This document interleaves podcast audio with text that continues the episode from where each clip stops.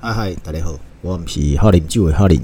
太久没有录跟葡萄酒有关的 podcast，因为清明年假似乎就有一点空可以来录音。因为最近都在弄论文相关的研究调查，所以小忙了一下，但是还是维持了这个一个礼拜至少录个一集哦。不管是我的工作项目呢，或者是这个葡萄酒，那因为清明嘛，清明年假，我们来讲一个。跟葡萄酒有关的，那上个月三月九号的时候，呃，有一个叫做 Steven Spurrier 的一个葡萄酒业界的大神离开了人世。那这个人是谁呢？这个过去我们在 EP 四十的时候，我在讲那个美发葡萄酒大战巴黎评审日，也就是新世界葡萄酒崛起哦，这一个节目里面有讲到。史蒂文这个人，那史蒂文，我快速帮大家前情提要，或者是啊，大家有空去听一下第四十集美发葡萄酒的大战哦，巴黎评审日这一集。那这个巴黎评审日啊，其实在网络上或到那个呃对岸翻译的比较多，叫做巴黎评审或者叫巴黎审判。这个有出过电影。也有改编成小说，这个是在一九七六年五月二十四号发生的，而所以五月二十四号又快到了，因为现在四月嘛。当时这个 Steven Spurrier 呢，他还只是一个小酒商，那因为他卖，他会进酒来卖嘛，啊，因为他只是就是那种概念，就像什么，反正他就是酒庄呐，他什么酒都有卖啦。那他觉得说。大家都只买法国酒，可是我不可能只卖法国酒啊，所以呢，他就想说，我们来办一个活动，让大家来了解一下，其实还有其他的酒。其实它原意是这样子而已，并不是要搞得很大，所以搞得很大才会搞出所谓的这个巴黎品酒日啊，巴黎品酒会啊，也就是所谓的审判日，就等于是法国酒跟美国酒，那大家一直看好的。法国酒一定是狠狠的宰割这个美国酒嘛？结果没有，不然为什么会叫做呃新兴世界这个葡萄酒的新世界兴起的原因嘛？哦，那他只有办一次吗？没有，他还有办第二次，也就是三十年后。那三十年后呢？状况其实也是一样。那呃，三十年后是在这个二零零六年。那二零零六年的时候，他不是只有在一个地方办，他还在另外两个地方也同步进行啊。那这个反正详细信息可以再去听 EP 四十啊。好，那我快速的带过。那在他在办这个二零零六年这一次呢，在办二零零六等于是三十年后，那这中间他在干嘛啊？这中间因为他第一次一九七六年这一次打响了他的名号了。为什么说打响了他的名号？因为呢，自从我之前好像也有讲过，一八五五年分级制度之后，法国就把这个葡萄酒就已经定案了。所以在葡萄酒世界里面呢，很少有什么事情可以撼动，或者是说呃闹得沸沸扬扬的。这等于是全球大事啊。那一九七六年的这一场活动，改变了大家的看法，应该说只能说是初步的打破了啦，还没有到真正的。改变了，不过因为你这样的突破呢，所有的新世界的国家的人都把它奉为神啊，连这个 Robert Parker 哦，这是最有影响力的酒评专家，他都说啊，一九七六年这个巴黎评审啊，他推翻了法国至高无上的一个神话啦。哦，因为以前认为。喝葡萄酒就是法国的好，喝葡萄酒没没有第二句话就是波尔多的酒，那代表什么？葡萄酒世界里面的民主运动啊，等于它的民主时代已经来了。我这样讲可能大家没有办法接受，因为呢，啊，就是不不是所谓不能接受，而是说大家可能无法想象。你可以想象一件事，就是如果今天的评审全部都是法国人，然后呢，他们要评审的酒。却是有法国跟美国，结果最后都选的是美国酒。啊当然，这里有一个重点因素，就是蒙评。当时玩这一个手法呢，史蒂芬是觉得是有趣，而且他是用二十分的评审的制度。也许我们下一次会再录一个有关于评分的这个机制啊。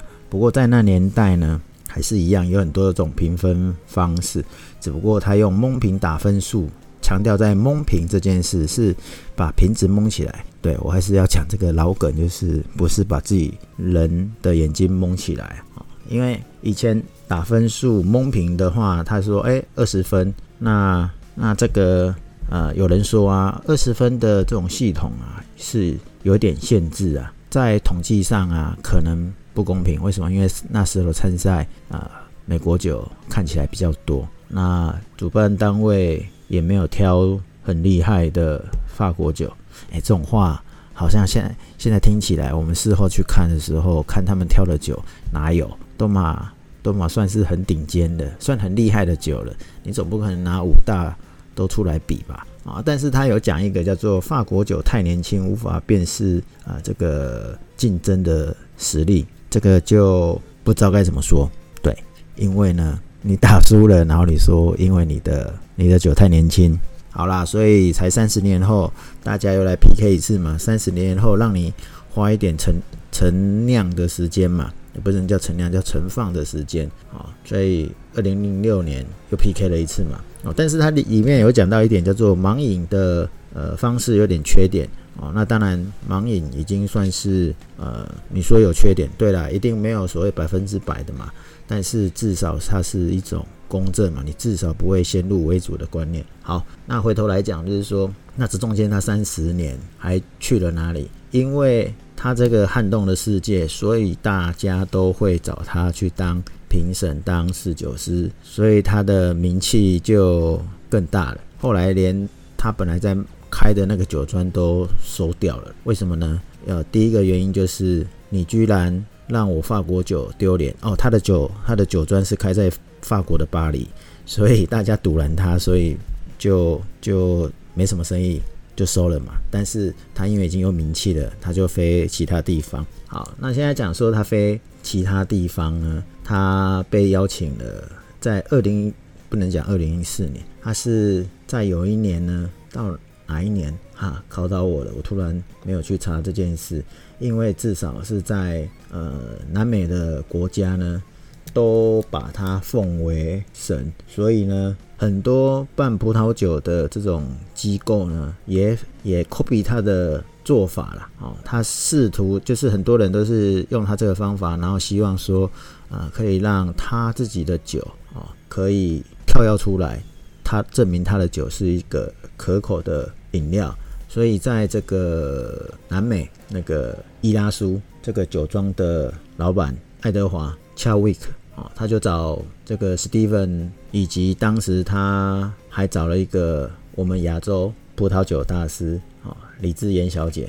这个伊拉苏的老板啊，恰德维克啊，他就找刚刚讲的这个 Steven Sporier 跟这个李智妍小姐来商量。他想要办一样也是办品酒会，那当然他最主要目的就是要把他的伊拉苏的酒呢来证明说他他们酿出来的酒也是不差的，所以他们办的品酒会叫做什么？叫做柏林品酒会。那为什么是选择在柏林办品酒会？因为当时的柏林啊，这个有柏林围墙嘛，那划分出东西的嘛。那柏林围墙的倒下来，就是象征这个民主的象征嘛，所以他们就是希望在柏林办品酒会啊。当然一开始是这样子，后来有到处都有办，甚至之前有在大陆也有办，所以这一连下来就办了十年，从二零零四年开始办第一届，一直办到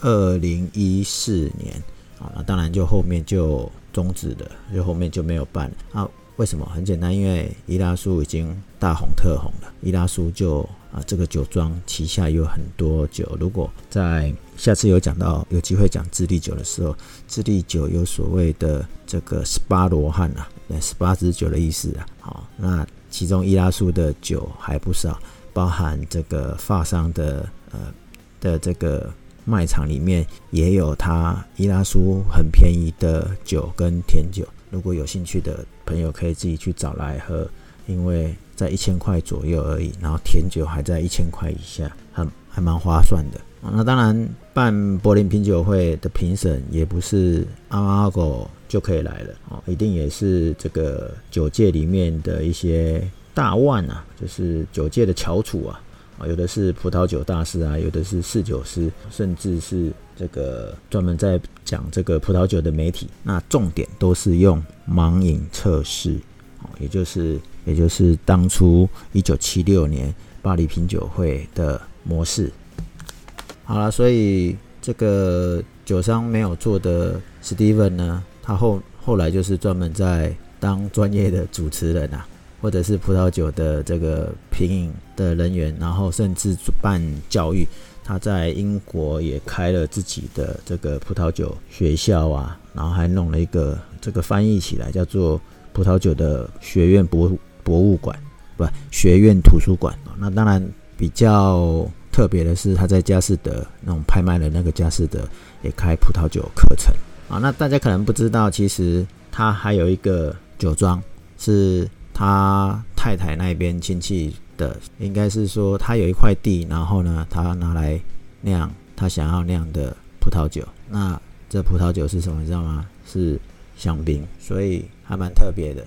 那他在，反正他上个月三月九号走了嘛。那呃。他在这个一九七六年的巴黎评审啊，巴黎品酒会这件事，第一个留下一个稍微看起来比较公平的呃一个公式一个规则，让大家可以去欣赏啊比较好的葡萄酒。然后这件事引衍生出来，你看我刚才讲的柏林品酒会，然后后来很多像台湾有在办这个盲饮盲饮训练、盲饮比赛。我们还有专业的这个老师在台湾也办了八年，所以你看是不是影响很很大？影响很大，所以他也开这个葡萄酒学校嘛，然后写葡萄酒书嘛，然后刚刚有讲佳士得的这个葡萄酒的课程，那甚至他还是很多这个航空公司的选酒顾问。那更不要说刚刚讲的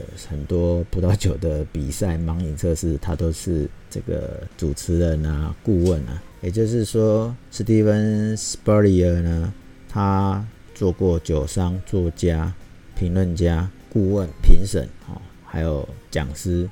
最后，他是这个酒庄，哦，他的酒庄是香槟，是香槟酒庄的主人，真的只能说是才华洋溢啊。所以。这个业界的大师走掉了，也高龄七八十岁吧，因为我忘记查了他的他的年龄。好，不管怎么样呢，很适合清明的这个时间来介绍它给大家认识。也许大家可以去看一下一九七六年巴黎品酒会，有书也有电影。那也可以查查柏林品酒会造成伊拉苏酒庄的酒，在这个酒的世界里面非常突出。